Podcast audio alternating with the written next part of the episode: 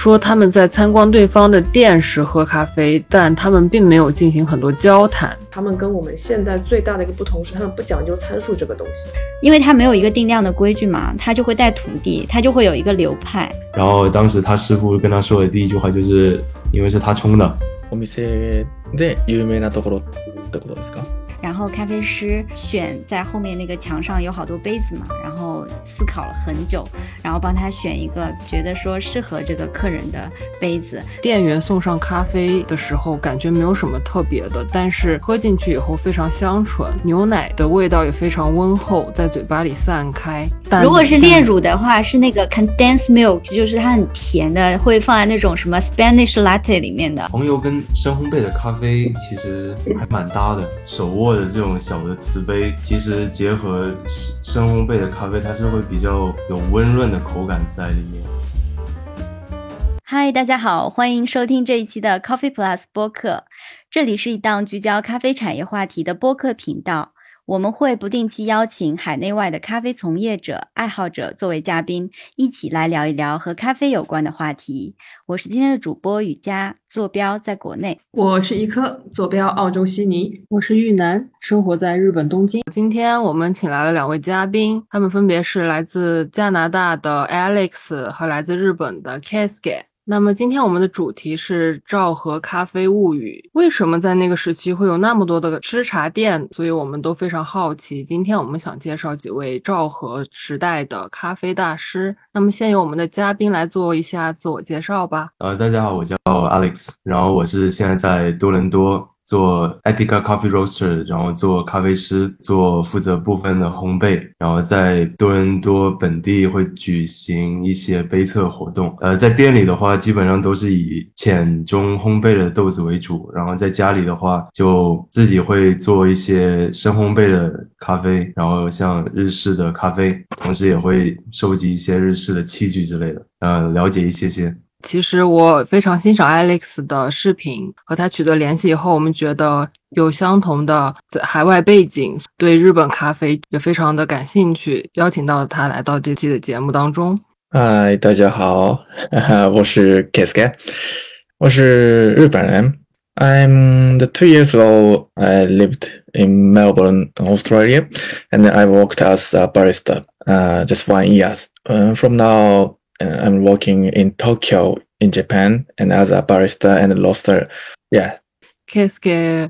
是我的在日本的朋友，然后去年和他认识的是通过我们另外一个咖啡的朋友，然后他在我这边买了自我自己烘焙的豆，然后他们开那个呃写生展的时候有用。我的名字的豆去就是推广给大家这样子，所以非常欢迎两位嘉宾来到节目里。首先，我们想聊一下吃茶店。吃茶的一个这个词本来就是喝茶，它这个词最早是在镰仓时代由中国传入，当时是指当时的中国茶文化。江户时代由荷兰人传入日本，随着日本开国以后，有西洋文化的传入，越来越多的西式餐饮传入到日本。在东京的一家叫茶亭雨档这么一家咖啡店，听说它是一家注重客人体验的店。江户时代就是对标那个公元纪，大概是哪个年代？江户初期，一六四一年，呃，咖啡第一次由荷兰商人带到了日本的长崎。对，大概是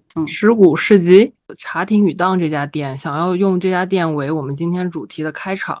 呃，它是由一位叫四岛先生。所开的，其实我觉得茶亭雨档它应该算是在全世界都挺出名的吧，跟琥珀咖啡算是很出圈的两家咖啡店。茶亭雨档的话，它里面的所有的元素基本上都很符合吃茶店的特征，像很多的吃茶店的店内的话，基本上都有呃像爵士乐。呃，西方传入到日本的一些元素，包括像咖啡师吧台的后面的话，你经常能看到很多不一样的器具。咖啡师可能会根据你自己的特征啊，或者是让你自己的偏好来去选择杯碟。还有的话就是，我觉得吃茶店跟咖啡店会有一些不同，在于他们的运作的模式。吃茶店的话，它比较会注重师徒的这些传承吧。然后那个茶亭与当是哪几个字？就是茶叶的茶，然后亭是那个凉亭的亭雨是陆羽的雨，对。然后当的话就是当铺的当，其实简单一点的意思，呃，茶亭雨当，它雨当这两个字是这家店的主人的名字。我们介绍那个四岛，其实是最早里面是里面的一个咖啡师。茶亭其实就是这家店最早是融入融入了那个茶道的元素在里面。哎，你们刚刚讲到那个，就是蓝瓶子创始人那个 James，他每次去都会去嘛。我上次有听到人家说，就是他不是有一本书嘛，然后他在他那本书里面。呃，描述了他当时在一家店里面点了一杯那个咖啡，然后咖啡师选在后面那个墙上有好多杯子嘛，然后思考了很久，然后帮他选一个觉得说适合这个客人的杯子。就是这一段场景，他那个 James 他是在他的书里面就详细的描述了的。然后对一个美国人来讲，他觉得就是特别被震撼到吧，就是那个日本人对于这种店里的这种文化，就是他会帮你为每个。客人选择一个觉得说适合他的杯子，大部分的吃茶店都会在做这个模式嘛，都会为每一个客人选择一个咖啡师觉得适合这位客人气质的杯子吗？呃，这个是也是跟现在咖啡店比较不同的一点。像以前这些吃茶店，我觉得是从客人点一杯咖啡，然后到最后出品这一整个过程，呃，都是比较像一个表演，比较有仪式感吧。这些杯子其实，在店对店家而言，也就代表了他们店的整体的一个审美啊，跟风格，所以他们会根据不同的人来选他们自己不同的器具，这样。就是他们放在店里的杯子是偏向于什么风格的？就是从器物上来讲，从外观看起来，因为我不懂器物，但是我觉得看起来那些杯子都特别精致，然后也很有个人风格。就是我想知道说，不同的制茶店，他对这种杯子的风格、器物的类型有没有一个从过去到现在的变化？其实我觉得还挺多变的吧，呃，像比较出名的，之后等会我们会介绍到有一个咖啡师叫四口他们的店，呃，经常都会出现像大仓桃园的这种呃杯碟，基本上就反映了呃日本某个时代啊，或者是一些比较标志性的图案这样。大部分的这些吃茶店，他们选择的这个杯子器皿。都是定制的吗？还是他们四处全世界去搜罗来的？然后我也发现，好像因为搭配他们的烘焙方法以及萃取冲煮的办法，最后呈现的这种琥珀色的颜色，通常都会搭配这种比较可以说是剔透的这样的瓷瓷杯为主，而且是比较薄的这种材质，是有什么特别的用意吗？呃，一方面是形形式上面的吧，然后另外一方面，像像这种。手握的这种小的瓷杯，其实结合深深烘焙的咖啡，它是会比较有温润的口感在里面。收藏嘛，就是像以前就是早期的人，有点像镇店之宝这样的吧。之前呃，咖啡师呃从不同地方淘到啊，或者是跟呃哪一个工厂自己做的很独特的一些杯碟，这些都是他们用来展示啊，也是一种装饰吧。其实，因为每个店都有每个店不同的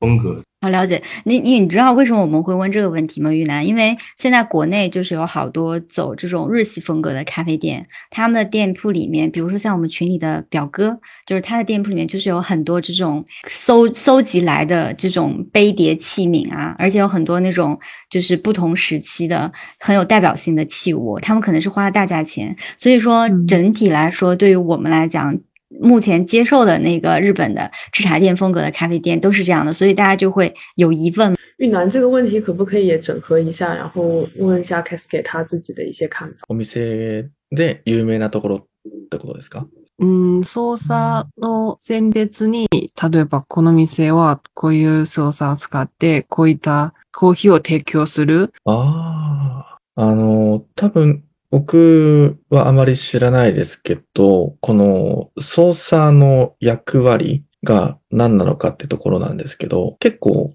このコップの、まあ、下に置くじゃないですか。で、そのところに、あの、ビスケット、クッキーとかを置いたりするんですよね。だそういうので、日本人をよく使ってたっていうのがあると思うので、でそこで、その、どう答えればいいかわかんないけと、その、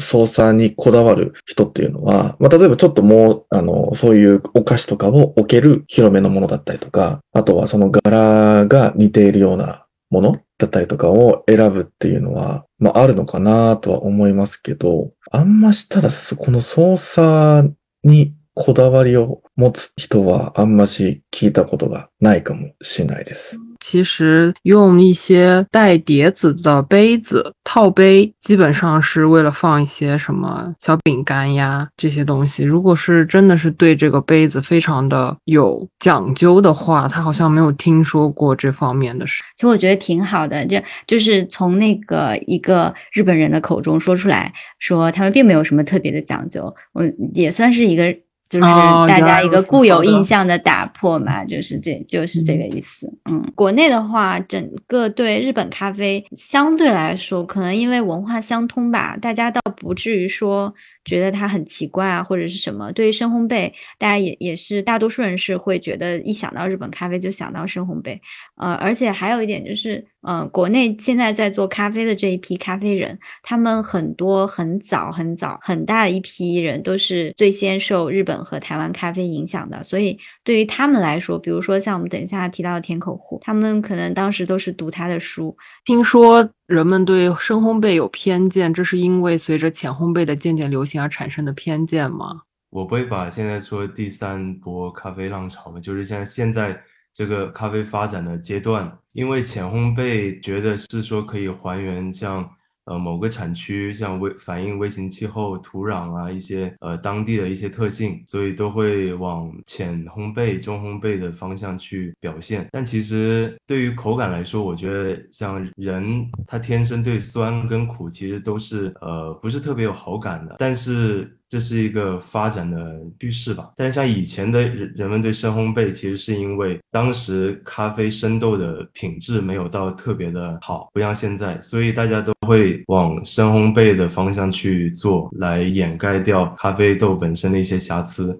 这个是之前的做法，但是到了现在，生豆品质的进步之后，其实深烘焙跟浅烘焙，我觉得只是两个不同风味上面的选择吧。那之前有听 Alex 说，呃，他身边的一些 Q Grader 可以接受日式咖啡，但有些 Q Grader 不能。关于这一点的话，其实也是蛮有趣的一个现象。像 Q Grader 这些，因为日式日式烘焙跟日式冲煮其实不太符合金杯萃取啊这一些用来界定咖啡准确的方式。呃，虽然日式烘焙可能最后呈现在我们口中的，因为我我没有喝过真正传统。意义上的日式咖啡，所以我没有办法去去做一个做个评判。但是就你刚才所讲的，可能之前跟之后的一个对比，我相信，呃，在传统的那一波吃茶店的经营者里，他们对于生豆品质的要求应该也是很高的。我相信他们所冲出来的所谓的日式冲煮办法，最后的那一杯比较，嗯，深烘的咖啡，一定也也是有一存在几个特点，一个是高甜，一个是醇厚度很饱满。然后是很干净。基于我刚刚所说到的一些咖啡的质感，已经可以倒推出来，他们的生豆品质一定是很高的才可以做到。从一定方面来讲，我同意说，哦，可能深烘是会会掩盖一些瑕疵。但是基于从制茶店这几位经营者的角度上来讲，我相信他们还是会选择一些品质很好的一些生豆，只是他们的烘焙方式的理念跟现在的并不是那么的前卫，或者他们有他们自己坚持的一个一个办法。对我来讲，就是日式深烘应该是一个非常高品质的，只是搭配了一个比较深的烘焙，但出来的咖啡仍然是干净的、甜的、饱满度高的，回味是非常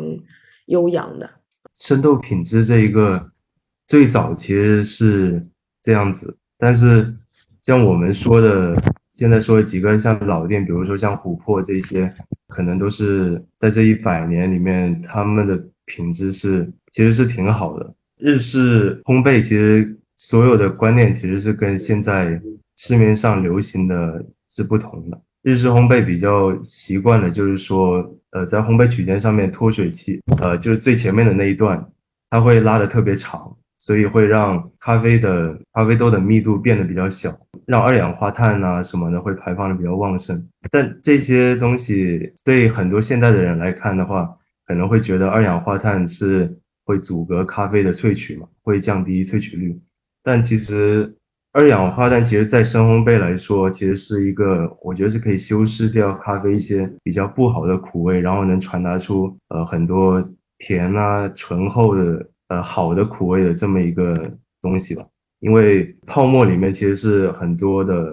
界面的活性成分，然后像这些界面活性成分是可以吸收掉一些深烘焙的杂质啊，或者像苦这一些物质。这也是为什么我们经常在比如说视频里面看到人在做深烘焙，可以看到那种砰砰的画面，然后上面其实你也可以看到有很多细粉，这也是泡沫的一些作用。但是这些稳定的泡沫其实构成的一些是由像。比较专业一点来说，就是以叫以希尔茶酚聚合物跟寡聚物，像这两个东西含量越多，然后也会让咖啡的油脂成分越多。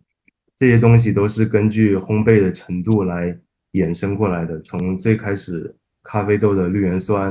然后到绿原酸的分子，然后最后才到刚刚说的聚合物跟寡聚物这两个东西。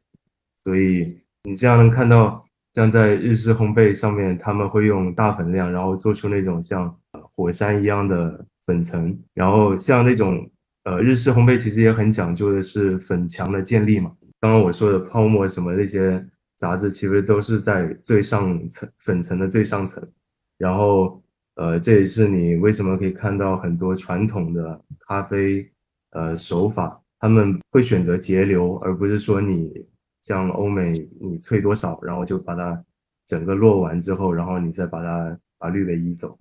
其实这也是为了不要让泡沫所吸附的杂质，然后落到最后的滤杯里。因为之前没有接触过的人，肯定是觉得你光看豆子嘛，它本身很多日式的烘焙，因为发展的可能都会烘二十到三十分钟。的不同的烘焙机，然后豆子会出出油，但是这种油不是那种放了很久啊，像我们放了几个月之后，咖啡的油脂才出来那种，它是基本上你一烘好，然后它像比较深二爆这些豆子，它就已经会有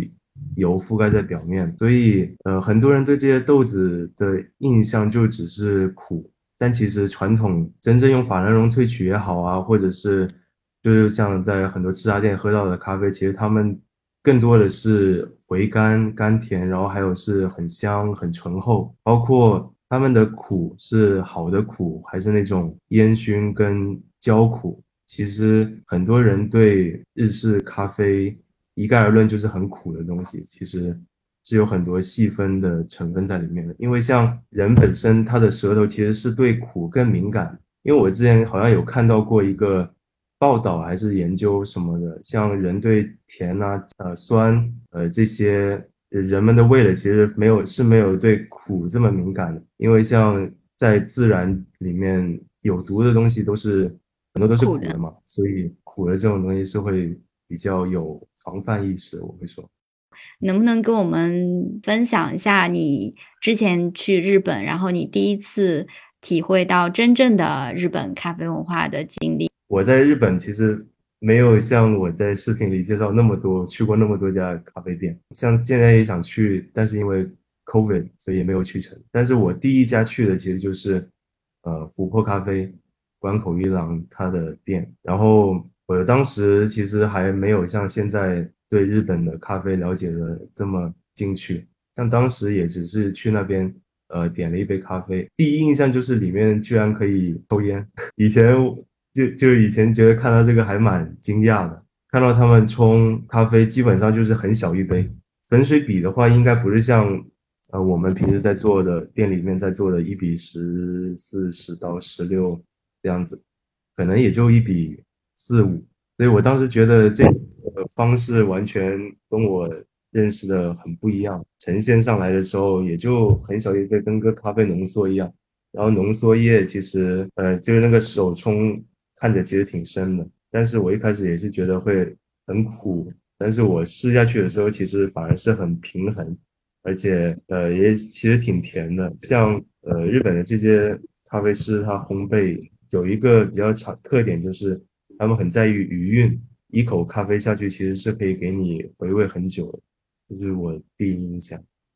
那既然说到关口一郎，我们可以提一下他的那家位于银座的琥珀咖啡。它是创立于一九四八年，如今已经走过七十多个年头。招牌上写着 “Coffee Only”，没错，店内没有茶点和其他饮品，所以自家烘焙的咖啡一律现点现磨，并且只用手冲。我也去过琥珀咖啡这家店，当时点了一个店内人气的七号咖啡——琥珀女王。它是一个，就是店员送上咖啡的时候，感觉没有什么特别的，但是喝进去以后非常香醇，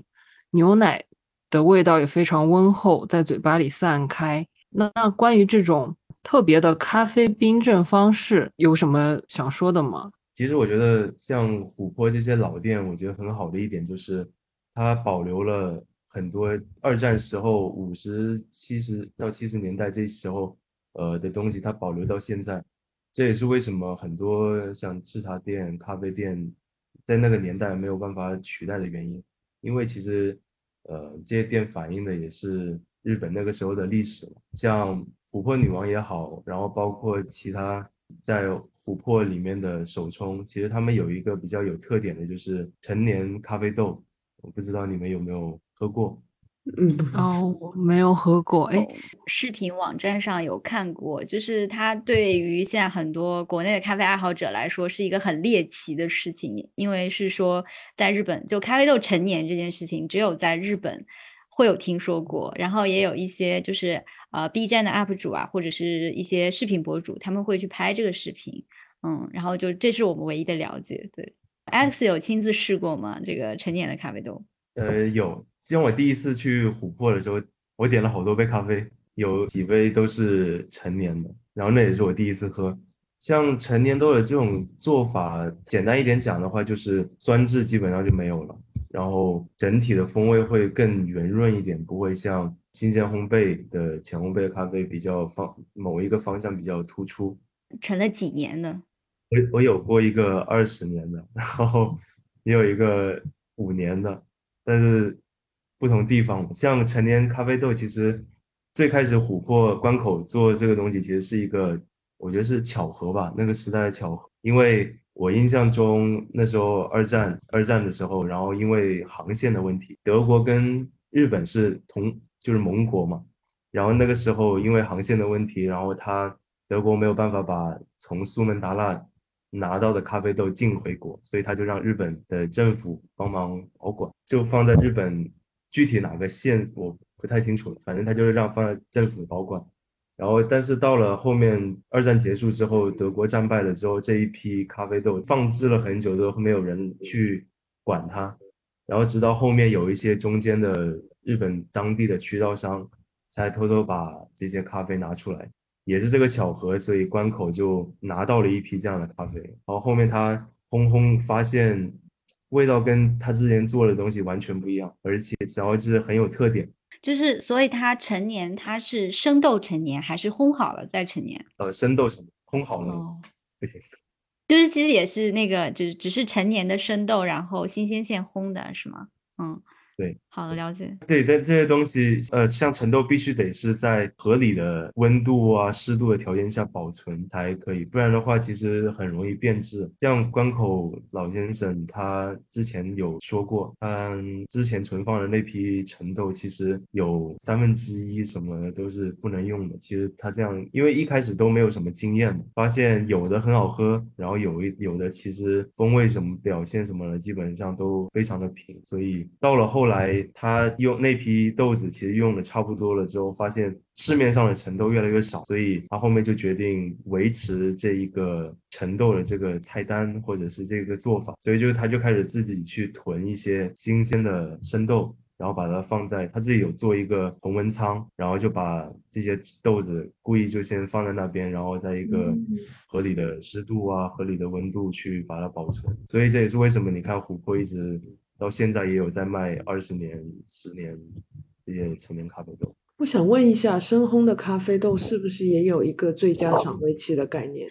有，就是烘好了之后，其实不会放特别久，一般一周。多都是烘好一两天就可以开始冲。我我的理解是，浅烘焙可能放的时间要养豆更长，像真烘焙需要被破坏的比较严重，它排放的什么比较快，像所有的好的风味物质，所以也会排放的比较快。而且像结合一些比较传统的手法，像点滴啊这些，其实反而不会有太多二氧化碳的影响，因为你去看，我们等会会介绍的另外一个人叫。大仿胜次，其实他用的手法，你基本上 萃取咖啡的时候，你是基本上看不到泡沫在粉层上的，因为它用的是很低的水温，然后可能七十多度的水温，然后用点滴的方式。其实这样慢速的萃取，其实也是可以帮助二氧化碳排放的。其实也是跟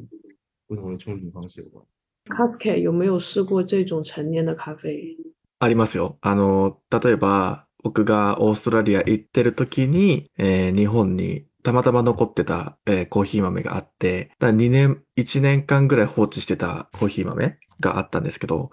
それは結構浅入りのコーヒー豆だったんですけど、あの、味は全然美味しく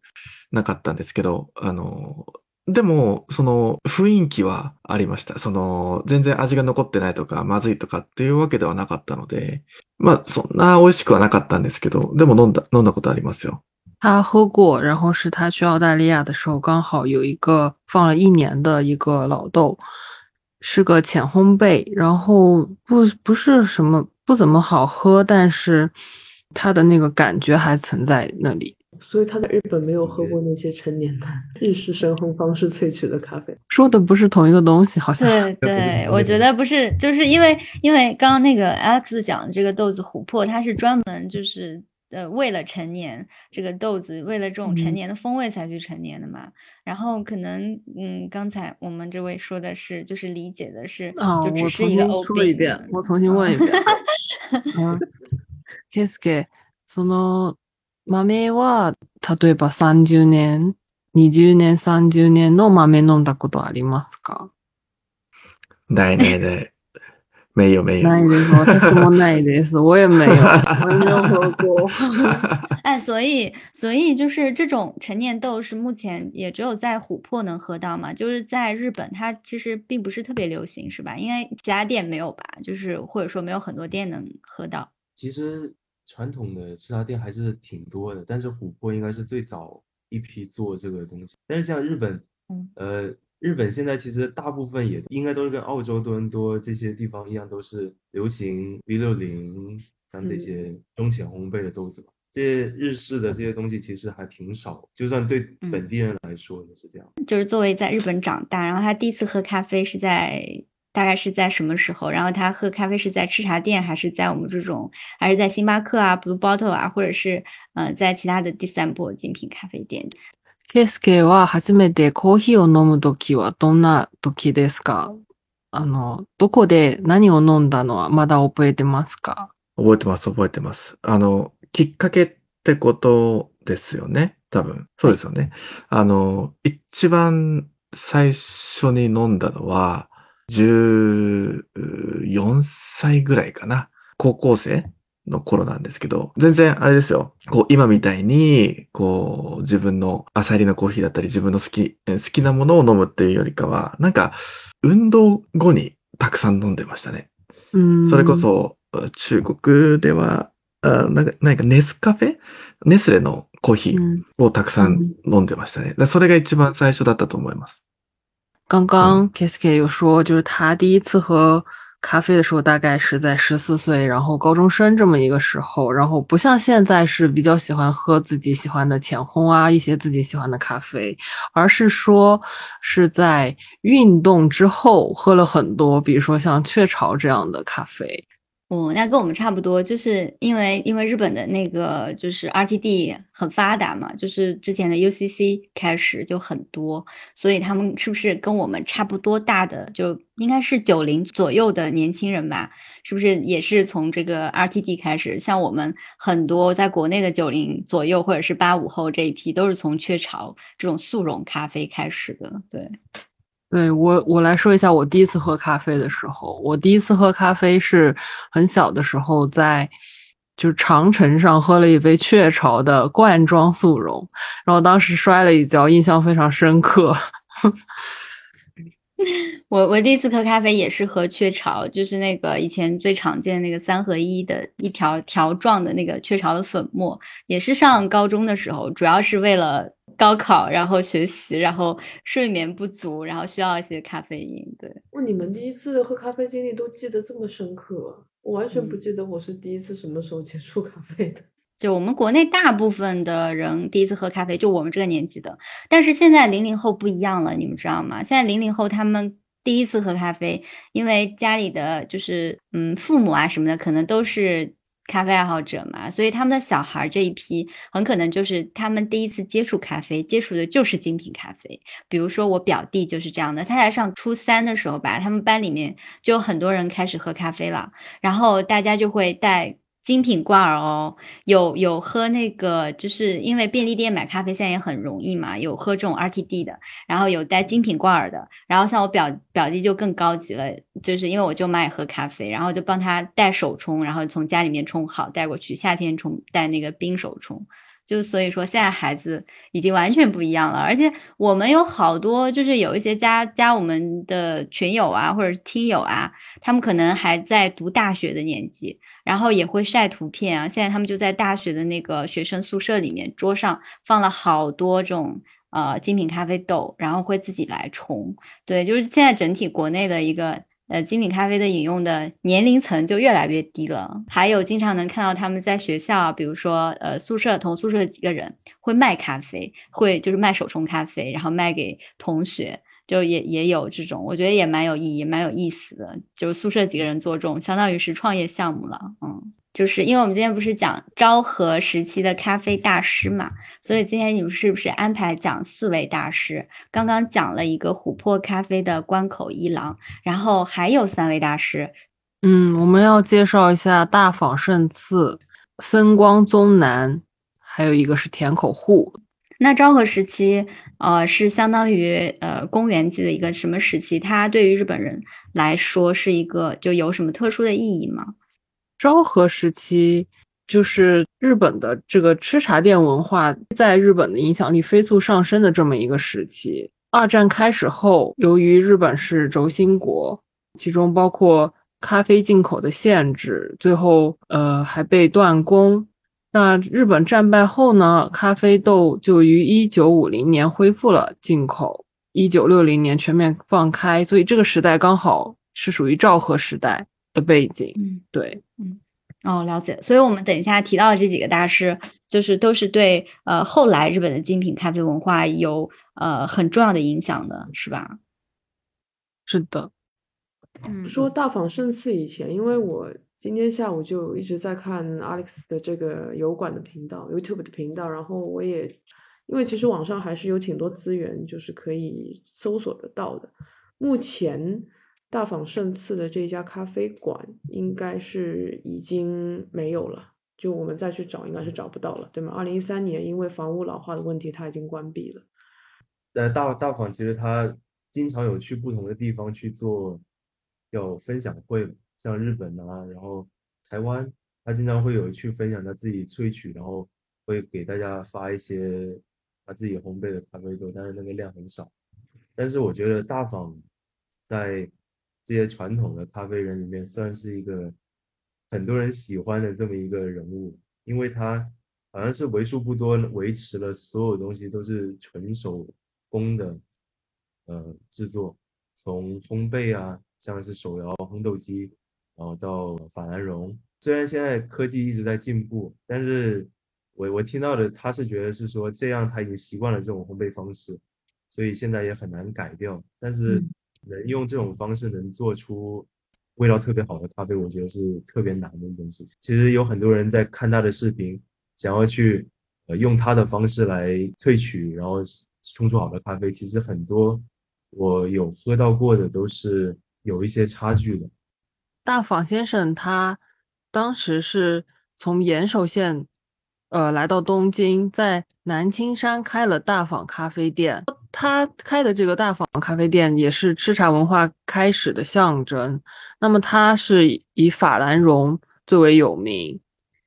琥珀的开业时间远比大坊要早很多。琥珀一开始就做法兰绒了，为什么反而是大坊咖啡馆基于法兰绒这一项技能能比传播的更远呢？其实我觉得是他一整套的那个形流程形式。是很有个人特色的。其实说，如果说法兰绒发展的话，当然很很早以前，其实不止日本，其实很多地方都有用法兰绒的方式来过滤咖啡。然后，但是呃，在日本的话，大坊其实算对于我们来说算是很前辈的人物，但是对于吃茶店发展的话，其实他也算是后辈。最早最早的我的观点来看的话，最早的两个应该算是呃关口一郎，然后还有是在东边的，然后还有一个西边的叫金利国宝。那这个是两个对于之后发展有很重要影响的两个最早的前辈。但是大对于大坊来说的话，其实它是它的那一套萃取方式，不知道你们有没有看过，它就是在拍了一个视频。复试的一个宣传片嘛，就是那台手摇烘豆机，嗯，就是从烘焙，然后到手动的冷却咖啡豆，然后再到后面的萃取，是给人印象很深刻的一个流程。哎，你们刚说到它那个就是大仿生次，它不是有两大特点嘛？一个是那个手摇烘焙机，然后还有一个是法兰绒。就这个手摇烘焙机，我还嗯挺好奇的。它它是和我们普通见过的那种手网，还有我们常见的烘焙机有什么不一样吗？其实它的那个设计的那个形状的话，其实是挺利于咖啡豆在里面更均匀的烘焙。然后你看到大仿的它的那个烘焙机，它前面就是它基本上都是密封的嘛，然后排烟的地方，排烟的地方基本上就是前面的一个孔，然后同时也用来做，呃，就是用来看。用勺子来挖咖啡豆来看它的烘焙状况，这个结构其实挺利于咖啡豆更均匀的去烘焙。但是有一个缺点，其实是如果没有掌握好它那个搅动的频率的话，其实烟感会特别重。对于那个，就所以它就是搅动全是靠手动的，是吗？就跟普通的烘焙机像啊。它长得很像爆米花机。对对。就小小时候路边的那个爆米花机是一样的，它整个设计的这个结构是差不多的，就是那它一次能烘多少啊？几两几百克吧，几百，其实到几百，除了大方的，有，其实它要烘好多。之前就是一三年之前，他每一天一天到晚都在烘焙，就是都在店里面。对于他们这种烘豆机，其实基本上就是烘完了之后。基本上都是很快就要开始冲煮，没有说会放很久这些生烘焙的东西。接下来的这一位与大坊相对的咖啡冲煮和烘焙有不同理解的森光宗南，大坊先生曾经说过，认识已故的森光宗南很久了，在《咖啡店》这本书中与他有过对话。说他们在参观对方的店时喝咖啡，但他们并没有进行很多交谈，但他们还是有很多共通之处。在他去世之前，森光曾邀请大坊和他一起去也门和埃塞俄比亚等咖啡豆产区。森光他是一个有着远大抱负的咖啡店老板，对他有一种强烈的亲近感。曾经有人这样说过。那能否说一下与大坊相对的咖啡冲煮和烘焙的不同理解是什么呢？具体？呃，其实深深光中南跟大坊生次，我觉得像这一些呃老一辈的咖啡人，其实都蛮惺惺相惜的。就算之前其实喝咖啡的很多小伙伴，应该都是这样，就是碰到跟自己观念什么的比较合得来的，其实都。就算没见过面，然后一见面其实都能聊很多有关于咖啡的东西。那如果有看过，其实大坊跟森光有一个对谈集啊，就是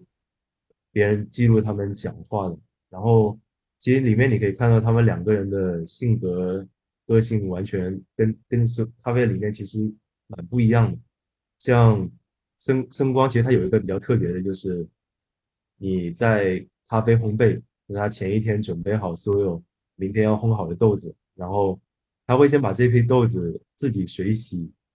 一遍。你们有听说？你你的意思是说生豆买回来他再洗一遍吗？对，洗三遍。啊，三遍？已经加加工处理清洗完的咖啡生豆拿回来店里再重新自己洗三遍。对，他每他烘焙之前会隔天晚上会这样。其实呃。他的想法他之前跟大仿大仿是没有在这样做，他是他的想法是说，呃，他这他这个水洗咖啡呃灵感是从也门，他是看也门伊埃塞俄比亚他们家庭咖啡那些仪式里面也会自己洗咖啡，然后后面他也就是这些生豆拿来洗的话，它是主要是去污这一些作用，然后它会加入那个烘焙时候的那些银皮灰。其实这两个东西它合在一起，它其实会产生一种叫米曲菌，我也不知道是不是这样的。反正这种菌它是产生呃可以产生酵素，然后分解淀粉和蛋白质的一种曲菌。它的主要的想法就是说把因为咖啡里面是有杂质的嘛，有好的杂质，也有不好的杂质。然后他是希望通过这种方法，尽可能的把一些咖啡里面，呃，不太好的杂质给去除，然后保留到好的一些杂质。他洗的咖啡的水温，呃，不是冷水，也不是那种很烫的水，就是基本上就是五十度出头一点点的温水。因为这种水温的话，可以让那个刚刚说的酵素活化，然后去除一些氧化物质，其实是对咖啡结合它的烘焙，其实是对咖啡还提升干净度的。啊，好像想想也没有什么不对啊，因为豆子脱水啊什么的，只是为了储存和运输上的方便嘛。就是如果他再把它洗一遍，就像我们买其他的食材，然后烧饭的时候洗一下也没毛病啊。他其实也用烧饭这个来做例子。好的，这个蛮有意思的。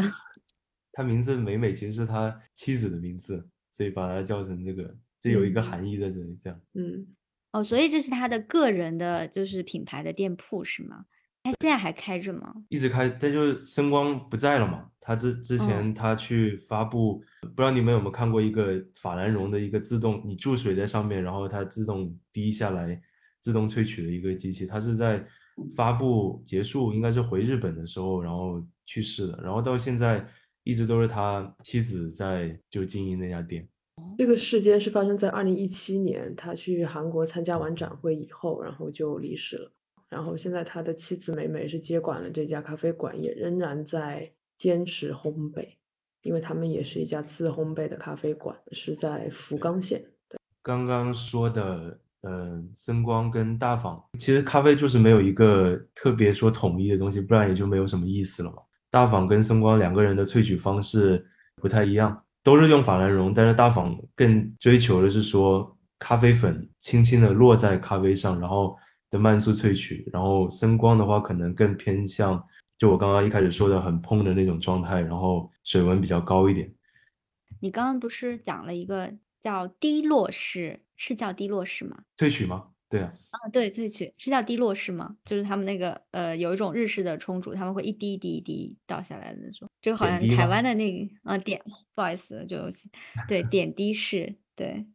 嗯，就就你你刚刚提到那个点滴式。就是森光，它这边是那种蓬蓬的那种萃取，然后上面那个一点点滴落的是刚刚那个大坊咖啡，他们会用这种点滴式来做萃取，是吗？然后台湾有一个冠军，他也会就是很炫的那个呃演示，也是用这种，是不是那种就是点滴式？基本上它点滴很大部分的方式都是在前段去完成，就是让整个闷蒸更缓慢的进行吧。然后到后面可能会转成小水流，可能比较像 Kono 和野他们的萃取方式，主要还是为了修饰咖啡，让咖啡的苦度跟甘甜的那个呃味道更好的诠释出来。我以前以为它只是一个很炫的手法，就没想到 对咖啡的最后的呈现风味还是还是就是为了呈现一个想要的风味才用这种方法去萃取的。对，哎，其实很多一开始我。就是接触这些传统咖啡，好像很多都是被像这种点滴啊，就是很感觉技术很高的这种吸引过来的，或者像一个手拿冲煮壶嘛，然后一个手拿法兰绒，然后两只手这样控制。现在国内有些咖啡日式咖啡店还是这样出品，呃，特点就是咖啡师肯定年纪是比较大的，他们可能一般咖啡师在四十多岁，他们会用这种一手拿法兰绒，一手拿冲煮壶的方法。然后之前有一次，他们也在这种咖啡的爱好者群里面有分享过，呃，某家店的视频，然后大家讨论还挺热烈的，然后大家就觉得跟我们现在这种讲究各种。条件都要稳定，你注水要稳定，然后参数要控制稳定，就大家会觉得说啊，有有一点稍微就是不可思议嘛。所以，所以这种方法是真的，日本以前它是会有一个流派在这样子冲的，是吧？对，而且这是一个大类啊，很多，哦但是分不同的，我们就简单一点说好了，就有一些人像琥珀，他自己有定制他的壶嘛，琥珀很多东西都是自己定制的，然后他会选择壶不动，这样会更稳定一点，然后垂直的水流，然后你让你的那个法兰绒这样动，可以更好控制。大仿的话就我觉得难度更高一点，但是像这种法兰绒，其实一开始玩法兰绒的人，其实萃取出来的咖啡味道可可能我觉得都没有滤杯来的好，因为我觉得上手其实挺一开始会挺不习惯的。我我想说一下我自己的观察，我发现这种日式的，尤其是法兰绒，跟你刚刚说的一手壶、一手法兰绒冲煮方式，他们跟我们现在最大的一个不同是，他们不讲究参数这个东西。我们现在做克呃粉量要多少，液重要多少，时间要多少，温蒸需要多久，我们都会讲究。但是在日式这个流派里面，你刚刚所讲的这个大类的流派里面，他们不讲究这个东西，他们更讲究的是咖啡师对于整一个咖啡在遇水之后。产生的每每一个状态的变化，这是他们咖啡师所要去掌握的一个技能。就是我不会给你，尤其是嗯，你说说啊，我觉得尤其是就看他们冲的时候，就感觉真的是他们本人在跟咖啡做一个对话的感觉。我发现那一代的咖啡师有一个很大的特点，就是他也许在前一秒跟你谈笑风生，但是真的开始注水那一刻。他们整个人身心是完全投入在跟这个咖啡粉的一个交流当中的。我们可能的 交流就是数字。我说哦，五十克，我现在冲到了五十一克，哦，怎么办？就是这样。但是他们真的非常关注每一滴水遇咖啡粉之后膨胀的状态，我什么时候要注入下一滴水？他们可能更关注这个，而且也没有什么液重吧。我就看他们对着一个壶就直接冲下去了。也没有什么秤啊什么的，啥都没有。你这么说，其实对，其实蛮差别蛮大的。像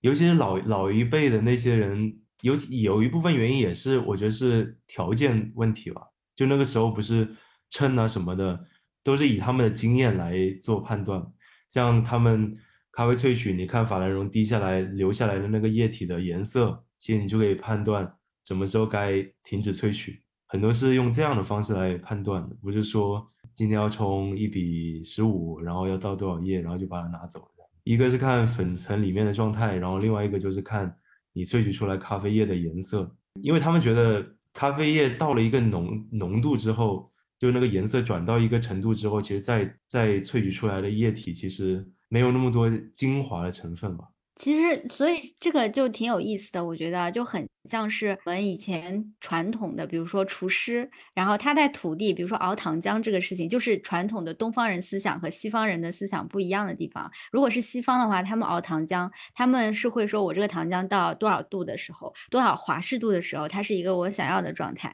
但是如果是东方的大厨在带徒弟的时候，他就会说：“我这个糖浆要达到一个什么样的性状？我比如说，我会用去筷子去去挑一下，或者是用一个什么东西去测试一下。他不会去把它定量的去传，是不是？这个也也是由此引出了，就比如说像日本，他们很多咖啡师，因为他没有一个定量的规矩嘛，他就会带徒弟，他就会有一个流派。”他们比如说会有这种师徒制这种制度来传承下来，现在就是在日本还有吗？就还很流行这种就师傅和徒弟的这样的一个学习模式吗？我觉得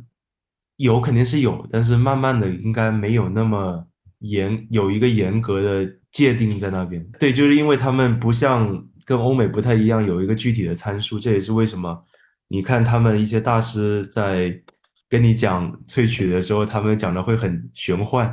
因为其实他们没有一个特别好的描述的方式，所以这这也是可能一部分原因，也是因为呃师徒制其实还蛮蛮需要原因，因为他们不会具体教你说这杯咖啡，比如说什么产地的就应该哦水温调高一点，它的密度豆子的密度高，然后应该要怎么改变参数，它其实更多是让你在旁边它怎么冲，你自己去。理解消化，就是我想问一下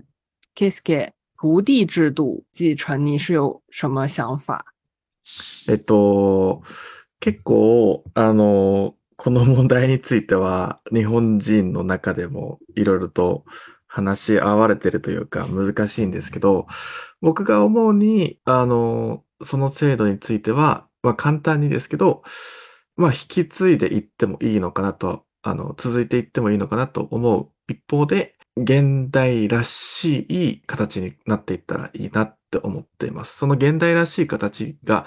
何かっていうと、まあ指定制度っていうと、ちょっと、なんて言うんだろうな。親、師匠の方が偉くて、で、その弟子の方が下っていう感じになってますけど、そうじゃなくて、お互いが、こう、平等に、お互いが、こう、なんて言うんですよ。お互いに刺激できるような関係ができれば、すごくいいなと僕は思います。なので、そういう上下関係が、えーなくなるような感じが、もういわゆる現代的な関係になるのかなとは思います。这个问题在日本人当中也是非常难的一个问题，有很多种说法，也有很多不同的观点。像这种传承类的弟子制度，我们延续下去是一种观点，那也有一种比较现代的看法，就是上下级关系分别那么亲，所以说他觉得如果是能把这两点结合到一起的那种方式，是他觉得比较好的方式。像我们刚刚说的森光宗南，其实他的师傅是呃标交记嘛，那标交记，然后关口一郎，然后还有我们小伙伴比较熟悉的田口户，其实这三个算是在咖啡圈很有地位的三个人。雕雕记呢就是森光宗南的师傅，然后他有一家咖啡店叫摩卡咖啡，他的上面是金利博宝，然后这是他的师傅，这样一个下来，其实是就对于他们来说就是一个流派嘛，叫金利流派。经历流派，他们的烘焙方法其实都是不一样的，所以每一个师徒制的这么演变下来，其实他们都有一个属于自己相似独立的一个流派吧。嗯，就有传承，然后也有发展。然后像标标记，一开始他他在学咖啡之前，其实他逃逃学了嘛，他想就是去到处喝咖啡，然后想找到那个他自己觉得好的咖啡的味道，然后但是找了一圈都没有，然后他就终于有一天在一个巷子里面，我记得金利博宝他的咖啡店是在一个巷子里面，然后他就进到里面喝了第一口咖啡，其实他就被惊艳到了。但是金利博宝他挺酷的，他是标标记问，应该是问是怎么冲的咖啡，呃，为什么这么好喝？然后当时他师傅跟他说的第一句话就是因为是他冲的，就类似这种。然后后面他标标记跟他师傅学烘焙，其实他师傅也没有教他具体的理论，也是让他在旁边就这么看着他烘。过了个几年吧，也是靠自己领悟，然后才自己开始做烘焙的。到后来开店的时候，所以更多东西是靠自己，在他们看来，更多东西是靠自己消化，然后自己去观察，不是说告诉你所有的事情，然后你跟着做就好了。呃，就是刚才我们聊到那个琥珀的时候，其实我有两个问题还没有问到，因为刚刚你你有那个玉楠开始讲到琥珀，它有那个咖啡有类嘛，咖啡有类这个饮品，现在我们就只在台湾那边咖啡店菜单上会经常能看到。然后呢，嗯，在国内其实很少能看到这个饮品了。就是根据刚刚玉楠的 描述，你你说那个咖啡有类是不是就是他们做的呃手冲咖啡，然后再加一些奶，还是加炼乳啊？我的理解，咖啡我类就是，呃，手冲咖啡，或者说是一杯咖啡，然后加一些奶。就是低滤这种手冲出来低滤的做法做出来的咖啡，然后再加奶，嗯，或或嗯，现在好低好像台湾那边他们的嗯出品也是这样做的。对，如果你说的那个炼乳是没有甜味的，它很有可能是淡奶。对哦，就是如果是炼乳的话，是那个 condensed milk，就是它很甜的，会放在那种什么 Spanish latte 里面的，是那我们小哦时候蘸的哦，种那是炼越南咖啡放炼乳啊，对对对，如果你是说它没有甜味，就很有可能是那种浓缩牛奶，就是淡奶，就我们叫它淡奶。像那个有个牌子叫呃三花淡奶，可能大家就国内都比较了解。那个好出名啊。哦，对，这样 炼炼乳的话，做不出那种效果的，而且也口感也不太一样。它会因为密度很大嘛，它会沉下去，沉下去嗯，对，所以我刚刚就特别迷幻这种什么，而且而且你你讲那个琥珀女王，它是冰镇嘛，然后冰镇了之后再加炼乳，那炼乳肯定不会融化，它肯定会一坨沉下去。对我想这个咖啡怎么？去喝的时候，它那个冰箱还半开着，然后它那个用那个呃，就是半只手，反正就是在冰箱里这样去冰镇它，这样。传传统的他们的呃冰镇方法都是弄一个很大的冰块格，然后你那你咖啡萃取好之后，不是说跟冰块直接在滤在那个分享壶里面融合的嘛，它是放到那个雪克杯里面，然后快速的在冰块上面翻滚，那这样的话可以快速降温，然后也不会影响到它的浓度。去年在上海，就是有一家咖啡店，他们给咖啡就手冲完降温，降温的模式也蛮神奇的。他们是放在那个土耳其咖啡壶里面，因为那个壶导热特别快嘛。然后从冰箱里面也是拿出来一盆很大的冰块，然后把那个壶就是相当于是说把沙盘换成冰块，然后那个壶在那个。中间它已经有一个洞洞了嘛，因为一直在融化，就是这样子来降温，就是很有仪式感，你知道吗？就在上海那家店，而且那家店离那个星巴克的烘焙工厂工坊很近很近，叫那个 Coffee Enough，好像。今天我在看的时候，我也觉得这个方法很好，而且因为在搭配它的是深烘的咖啡豆的那个冲法，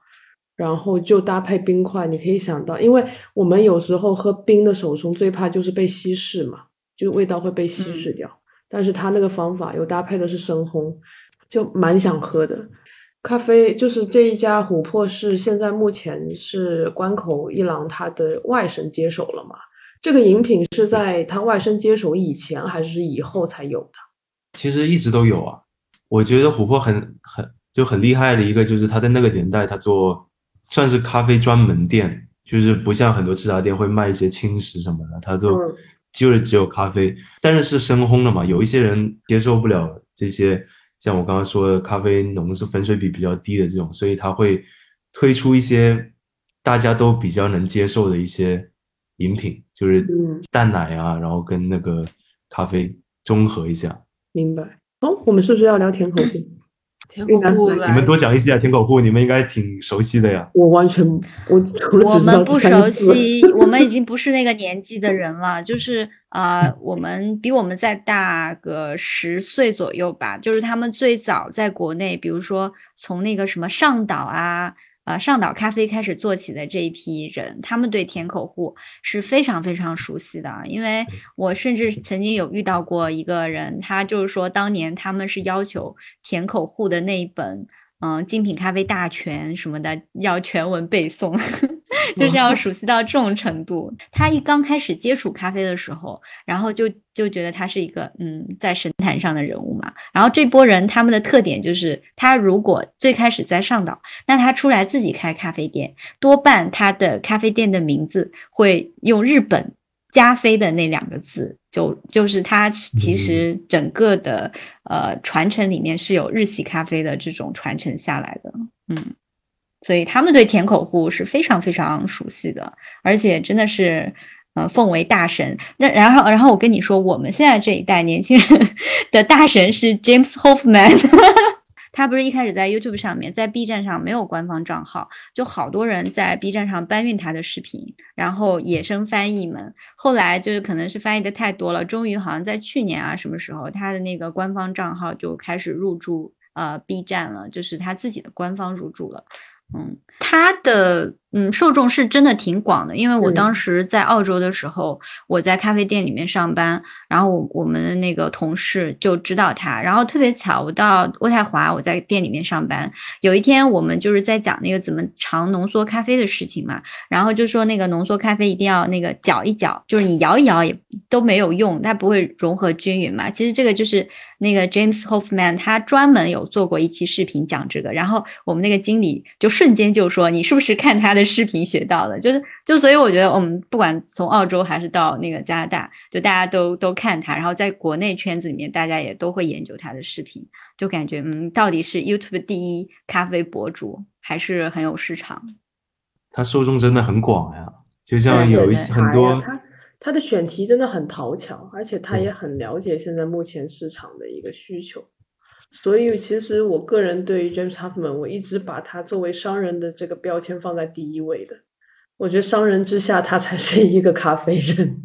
可能就是你如果真的去跟那些甜口户也好，或者关关口一郎去比，那我觉得比较不了。对于知人的精神啊，但是他是一个非常好的，就是市场推销人员。对对对，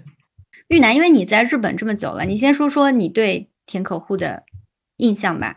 我对田口户的印象就是，他有一家店叫巴哈咖啡屋，然后这家店。我虽然没有去过，应该去一下。但是我的叔叔曾经给我过一本他写的那个《咖啡大全》，田口户的《咖啡大全》里面就是讲那个呃烘焙的一些事情，然后有照片，然后每张照片都是呃非常细致的记录了咖啡的状态，在每个时间点上它烘焙到一个什么状态，代表它是什么意思。他们这个咖啡巴哈也有云南咖啡。哎，他的店是在东京吗？还是在什么地方？呃，在东京，呃，有好几家。他说，就是他集团下约约有一百家门店，应该是要去一下的。那那我想问一下，现在去他店里还能看到他在站店吗？就是能有幸碰到他 在吧台吗？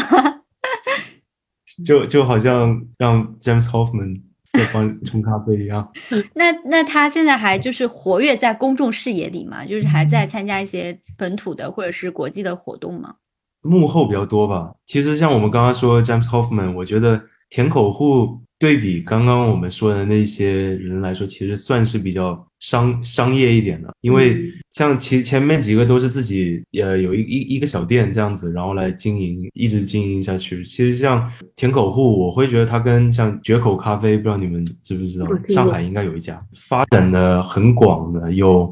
书有书呀，然后也有也有豆子呀，然后还有各种器具啊，反正然后多个门店这样子，像推广的方式不一样。那那田口户，他他就是为什么能被大家就当成大神呢？他他有什么跟前面三位不太一样的地方啊？他有一套自己的理论，系统咖啡学理论。那冲煮方式呢？因为前面不是都是用呃，刚刚前面三位都是用法兰绒是吗？他是就是他在店里最早也有用法兰绒，但是后面他是跟这些不一样的，就是他从法兰绒转到。绿杯，他在咖啡圈很出名，是因为他有，就像刚刚玉楠说，有很完善的一套理论嘛。尤其是对咖啡，呃，之前不是特别了解的人，看了他的书基本都会有对咖啡有一个认识，就算是很多呃进入精品咖啡的一个，就是接触到的第一个老师吧。一科，你做咖啡这么多年，你都没有看过他的书吗？从事咖啡行业一直就是就精品第三波精品的那种。比较浅红式的，所以他的书还真的没有看过。我看的第一本咖啡的专辑是《咖啡世界地图》，这是我的第一。我也看过那个，但我有看中英文，我都有看。然后那是我第一本，我觉得写的很好啊，那一本深入浅出，而且也很容易懂。然后其次可能就是韩怀中的两本，就是那个咖咖啡产地的书。大概是这样，嗯，我没有看非常非常多，最近在嚼一本非常难嚼的书，但是这个其实也不是天口户那个，我觉得田口户的书真的放在家上我都不会想去买，怎么办？我觉得好像，哎，我们就很像，我看的也是那个田呃韩怀宗的那个两本书，然后还有那个世界咖啡地图，就你知道，所以像田口户这样的大师，好像真的只怪难怪他是昭和时期的大师，不是我们现代一零后的大师。嗯，我觉得还。那如果说有一天我突然对日日本深烘的冲煮技法有有兴趣了，我可能就会去去去看他的书。对，但是他那个书感觉就没有办法吸引我，而且我是那种不能看文字很多的人，我一定要配图。其实之之前田田口户很早以前出了两那两本，就是刚刚说的，其实其实挺我一开始看其实挺有用，但是他后面出的书其实感觉都大同小异。对。就很怕你翻了他的书以后，发现哎，这些理论好像在另外一本书里也有提到过，就怕就是重复的去看同样的东西。对呀，就觉得没有什么意，没有什么意思，就大概是这样。But anyway，啊，可是我我们这样也不太好吧？就是我们找了四位大师，然后说到田口户，就说了一通，好像大家都不不看他的书，就不能能不能说一点，就是田口户，呃，怎么说，呃，就是大家不知道的，呃，不那比较推崇的那一面，他嗯嗯，毕竟是我来说吧，起初是帮助经营家里的锅炉维修业，结婚以后他创建了他的咖啡馆。开业以来，他不断的来往于世界的各个咖啡生产国，学习咖啡的栽培与萃取技巧，对咖啡知识和艺技精益求精的那种，完美的演示了这个诠释了日本人的工匠精神吧。啊，我刚看看你那个玉楠的资料说，他大概是呃一九七几年开始自己烘焙咖啡的嘛，然后我记得滤纸就是在七十年代，他最开始是由一个德国的主妇，然后呃在家里面就是做，开始用这种滤纸的方法，然后可能是因为其他东西没有材料没有了，然后后来就被美丽塔正式生产了，然后开始做这个绿植，所以所以所以说，其实甜口户他他之所以能。作为这种新一代的大神，我觉得也是有这种巧合在，因为前面大家都在坚持用法兰绒，然后他也是赶上了一个，就刚好正好赶上这个绿植开始普及了，然后他就开始用这种方法了。然后现在我们不是主要都是在用绿植嘛？田口户他店里面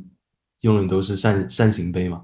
你们你们是不是用的锥形杯比较多，米六零这些。嗯，我是从什么时候对扇形滤杯着迷的？是我去。泰国一八年去完泰国以后，泰国 Bangkok 曼谷有一家在市中心的咖啡馆，是藏在它的那个展览中心里面的，就是一个只卖手冲的咖啡馆。我觉得那家咖啡馆的气质跟日式特别像，因为进去它也是按照着点滴法在注水的，然后它用的就是 Malita 铝制的 Malita 铝制的滤杯。那这滤杯我现在都到现在我都特别想要，因为它已经是收藏款了，就是市面上没有再流通。就我看他们就冲出来那种咖啡，哇，好好喝，好好喝。就是那个时候，我对扇形滤杯就有个改观。以前是不会看它的，就就不会正眼都不会看它。就这个上世纪的东西，你肯定还是以 V 六零为主嘛。然后到后面的考利塔，考利塔可能会因为它外观的设计比较好看。然后到现在就还有 Origami，就是你真的很少有机会可以用到扇形滤杯。其实扇扇形滤杯配现在就是浅烘焙的咖啡，其实蛮难冲的，说实话。嗯，就很容易，就流速慢啊，然后堵住的话，其实很容易很多杂味出来。你知道那个 Mark Lane 啊，就是那个 Melbourne 那个 Mark Lane，他们出的滤杯是扇形的，只有两个孔，然后我都不知道他们要怎么冲，他们又是浅烘的咖啡商，我不知道他们是怎么想的。大家好的，我们今天要讲的是怎么？我刚听到了什么？哎，听到了。我刚刚打开 Alex 的视频，然后我我想说给 Alex 个机会，要把自己的那个呃 B B 站的账号就是介绍一下，因为因为你那个账号不是中文，然后也不是拼音，然后也不是英文，就我觉得很难。你可能说一下会比较棒。就嗯，对，就可以说一下你要拍的那个纪录片的那个计划吧。你要拍纪录片啊？嗯。对，但是不是日不是现在没有 COVID 嘛，没有办法去日本，就拍不了日本的东西。我可能拍呃多伦多这边的，要做精致一点，对吧？就就不要做的话，就不随便做，就认真做。可以可以做像澳洲啊什么的各个地方的，做成不同的系列，我觉得。对对对，怎么样？就是你的内容构思要非常的要要要好好去打磨一下，因为内容才是比较重要的。因为我刚把这个四位大师他们开的咖啡馆的时间线整理了一下，那个从田口户的巴哈咖啡馆是七二年，然后呢，那个关口一郎的店是七五年，咖啡美美是七七年，然后对不起，关口一郎的店是琥珀是四八年，所以基本上一九七零年到一九八零年这十年间，几乎是开到了非常多我们现在聊到的一些。非常有威望，已经算是这个行业的精神标示的这样的咖啡馆，都是在七十年代的时候开的耶，就扎堆的在七零年代开起来，而且现在都已经是殿堂级的咖啡馆了。应该是跟战后经济快速恢复有关吧。嗯，是的，那个时候应该也是日本经济就是在全全球来讲比较强，开始比较强势的那几年吧。开始泡沫经济，泡沫经济成长期。泡沫经嗯对，哦然后后来泡沫被戳破，不就是在九十年代的时候吗？所以说，而且当时你知道吗？其实很多日本他们的发展脚步，我们现在真的就是可以从历史看到现在，因为我记得之前有看过呃报道，也是当时在日本在战后崛起的时候，比如说你去看那个年代欧美的电影，那个里面他们也会出现讽刺日本人的这些镜头。比如说最有名的，像那个呃蒂芙尼的早餐吧，就是奥黛丽赫本赫本演的那个，我记得它里面好像有一个日本人邻居嘛，其实是一个不是很好的形象，就是因为在西方国家来讲，你是一个战后快速崛起的国家，你的经济飞速发展，就好像说是一个暴发户，然后是一个土豪，所以他们是对这个事情，呃，他们是很介意的。然后还有就是当年的日本的主妇也是买遍全球。买断全球的奢侈品，跟我们现在 买断全球是一样的，就是时隔三十年，然后你会发现这个历史的轨迹只是不断的被重复而已。就是你你你真的是你在发展的时候会就会受到那些所谓的 old money 的一些不认同，或者是有一些偏见吧。我就觉得现在跟我们还挺像的。对，嗯，其实我们也是啊，就比如说这两年。国内是在一三年、一四年开始吧，然后开出了大量的精品咖啡店，所以说不定，嗯，五十年后、七十年后，他们中间也还会有一些人，就依然店铺还开着，变成百年老店，然后或者是今天咖啡行业里面这这一批先驱们，可能也会成为我们就是五十年后。谈论的所谓的“一零年代”的这种四四位大师、五位大师，或者是十大什么什么八大金刚之类的，我觉得也会有吧。总会有些有些人会坚持下去嘛，然后把这个事情做做得很长久。嗯，而且你现在回想一下，肯定远不止这四家，只是活下来的是这四家。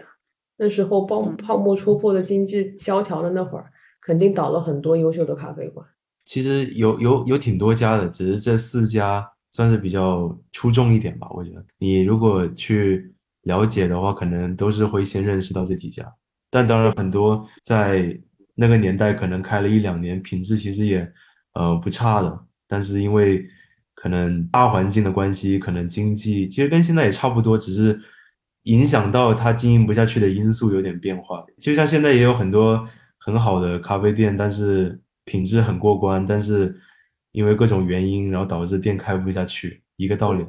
是对，总要天时地利人和三个条件都满足的时候，才能长久的生存。我问一个实用的问题，就是如果说我们去日本旅游，如果有机会疫情缓和的话，就有没有在日本像上海这样，就是咖啡馆可能在几个区是比较扎堆的，像上海就是像黄埔啊、静安呐。还有就是徐汇啊，这几个区是咖啡馆比较集中的。那在日本有没有这么几个区是咖啡馆相对比较集中的地方？嗯，就按东京来说的话，肯定是涩谷区，然后个上野那附近。它不光是咖啡馆集中，它很多文化也都集中在那儿。只要去到那边，就能发现很多东西。刚才我们就是讲了四个大师嘛。有，这都是中规中矩的。有没有一些出乎意料的风格？玉楠可以给我们也介绍一下。呃，那我现在说一下这个位于熊本县熊本市的阿楼咖啡店，它是由一个叫八井岩的先生开的。那么他们店基本上是，呃，曾经不喜欢咖啡的那个有名的文豪三岛由纪夫也说过，如果是这家的咖啡，那可以之类的话。他们家的咖啡可以说是有争议的极浅烘焙咖啡，琥珀色的咖啡也受到了国内外的顾客的喜爱。这这个店好好像是在那个 Alex 呃视频里面有拍过是吧？就是有个红色箭头的其他的 logo，它标志叫那个应该是 arrow，就是 coffee arrow，它其实是个英文，呃，音译成那个对音译过来的对吗？刚才那个玉楠说它另类，就是因为它。是做极浅烘焙的，是吗？特别特别浅，就其实挺有争议的呀，因为它不跟现在烘焙讲究的一些像发展率啊什么根本沾不上边。然后像刚刚说的三岛由纪夫，其实它因为这一个种咖啡你萃萃取出来之后颜色很淡嘛，你喝起来其实咖啡味并不会很重，其实更像是茶的感觉，所以接受度会特别高。而且他店里好像只卖这一种咖啡，就是你一进去，如果你要喝咖啡的话，他也不用问你什么，他就会直接给你上一杯这个，就很简单的一个咖啡店。就只有手冲黑咖啡。对，那个就得些那个都不能叫做黑咖啡了。其实这种很有争议，就是有一些人会觉得它是烘焙发展不全嘛，因为有有一些人对国内，我有认识一些朋友，以前有尝试做过这个东西，它。烘出来的话，就会有那种谷物啊，就是不好的，对，夹生味，对，就是这样。然后，所以很多人会否定。但是，毕竟这个像这这一些店，包括等会说，呃，另外一种奇怪的烘焙方式，这种的话，其实都有自己的受众群体嘛。而且，我其实有喝过他们的这个咖啡，是一个很正常的饮品来的。需要加什么额外加糖吗？什么的？不用，其实它。不苦的，就像就就像茶一样的。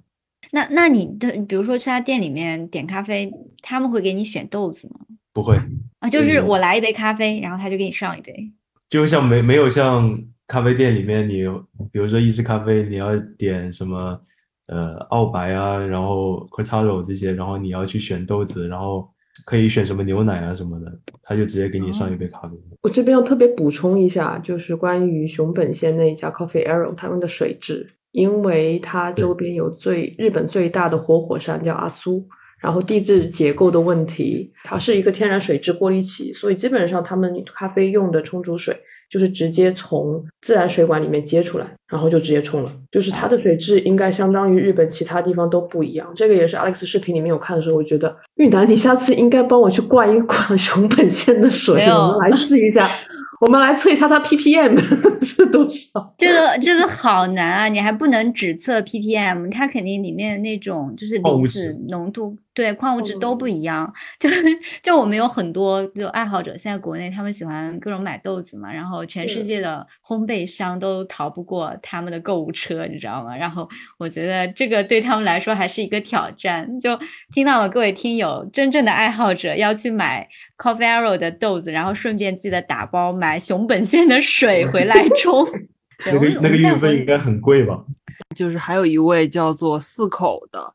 然后他是在神户开了一家叫日语叫 Danke，嗯，然后他在东京上野也有一家这么一家店。那介绍一下他的黄油式烘焙以及手冲方式吗？这个黄油的黄油式烘焙是什么意思？是加黄油进去吗？你觉得是怎么样的？我觉得可能是要，我觉得是加黄油进烘焙，或者是你烘完的当下，然后拿黄油把它搅一搅，这样的话，它的咖啡热气刚好可以。黄油增味吗？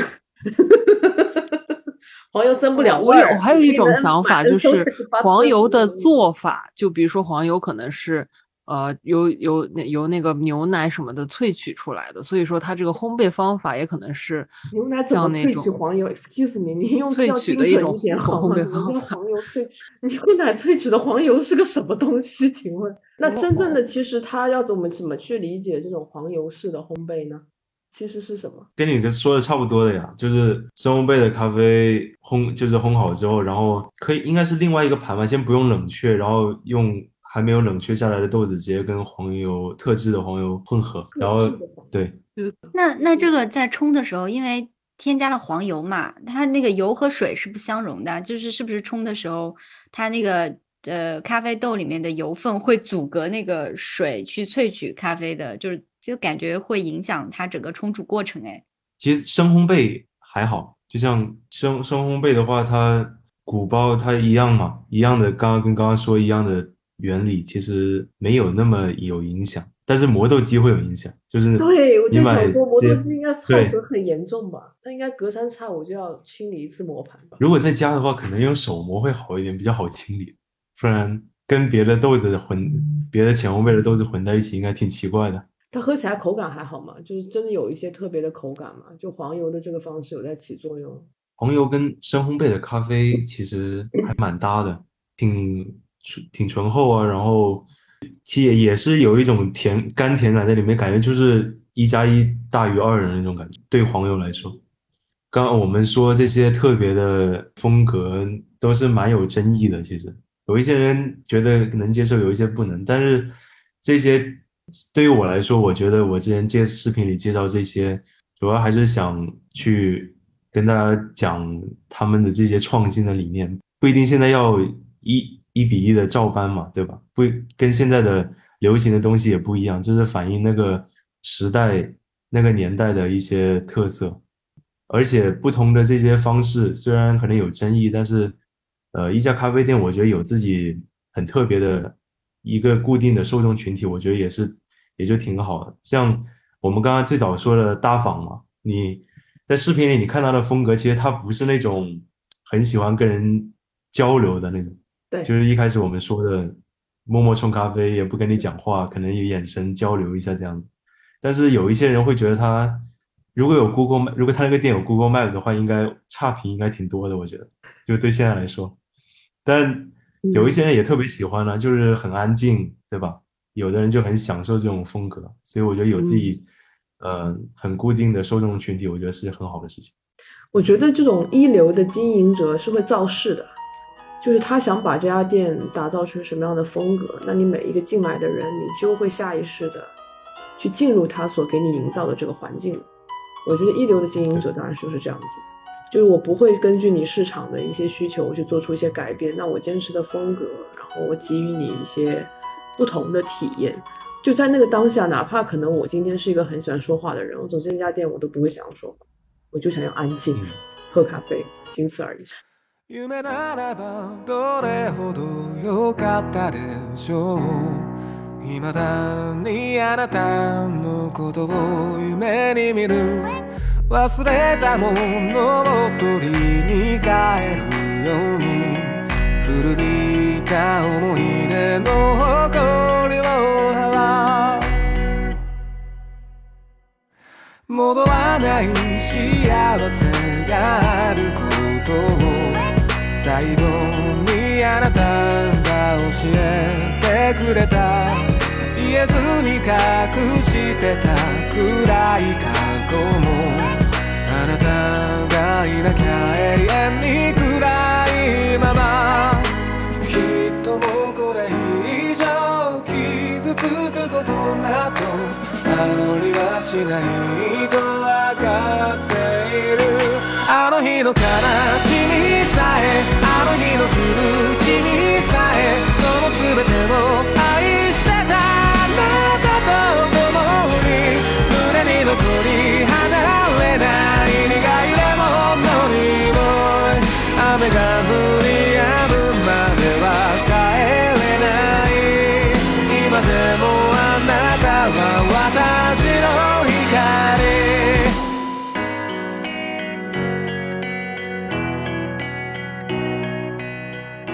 不过我还蛮喜欢你在聊那个咖啡美美，我觉得这几个嗯聊到大师里面，给我印象比较深的反而是森光宗南。就是他的那家咖啡美美的一家店，我觉得这是普通人想要去去够到的一个算是偶像偶像级的人物吧，因为我觉得他还是离我们至少离我是比较近的。其实像大仿，很多人喜欢，但我对于我来说，我觉得森光他的风格也是我最喜欢的，因为就感觉很美好啊，对吧？一切都理想。就对。我觉得你在视频最后那个那一句话好感动啊！就我看的时候，我觉得很有很有触动。就对于咖啡只有一次邂逅的机会，哎呦，我觉得好感动。就是他的原话嘛，就森田的森森光先生的原话。其实我觉得，那我插一句，就我比较喜欢的是这个茶亭雨道，因为我曾经去过茶亭雨道两三次嘛。然后我觉得它是一个既融合了昭和时代的。那种风格的一家咖啡店，但是又跟现在的年轻人非常契合，年轻人都非常喜欢那家店，那家店几乎都是爆满的程度，而且里面的年轻人也非常的时尚，这样也在那边约会啊，跟同学、跟朋友聚会什么的。然后我觉得就完全没有说是一家特别古老的吃茶店，大家很难以进去，年轻人很不愿意进去那种感觉就没有。就像茶丁语档那个店，它包容性特别高啊，就。其实好像是你跟大坊这些不一样，它可以在里面，像年轻人都可以上用电脑上网什么的。我觉得以前昭和的东西跟现在的东西融合在一起，我觉得还挺好玩的。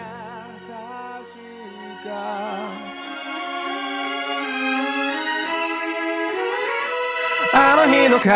しみさえあの日の苦しみさえその全てを愛してたあなたと共に胸に残り離れない願いはものにおい雨が降り止むまでは帰れない。切り分けた果実の片方のよ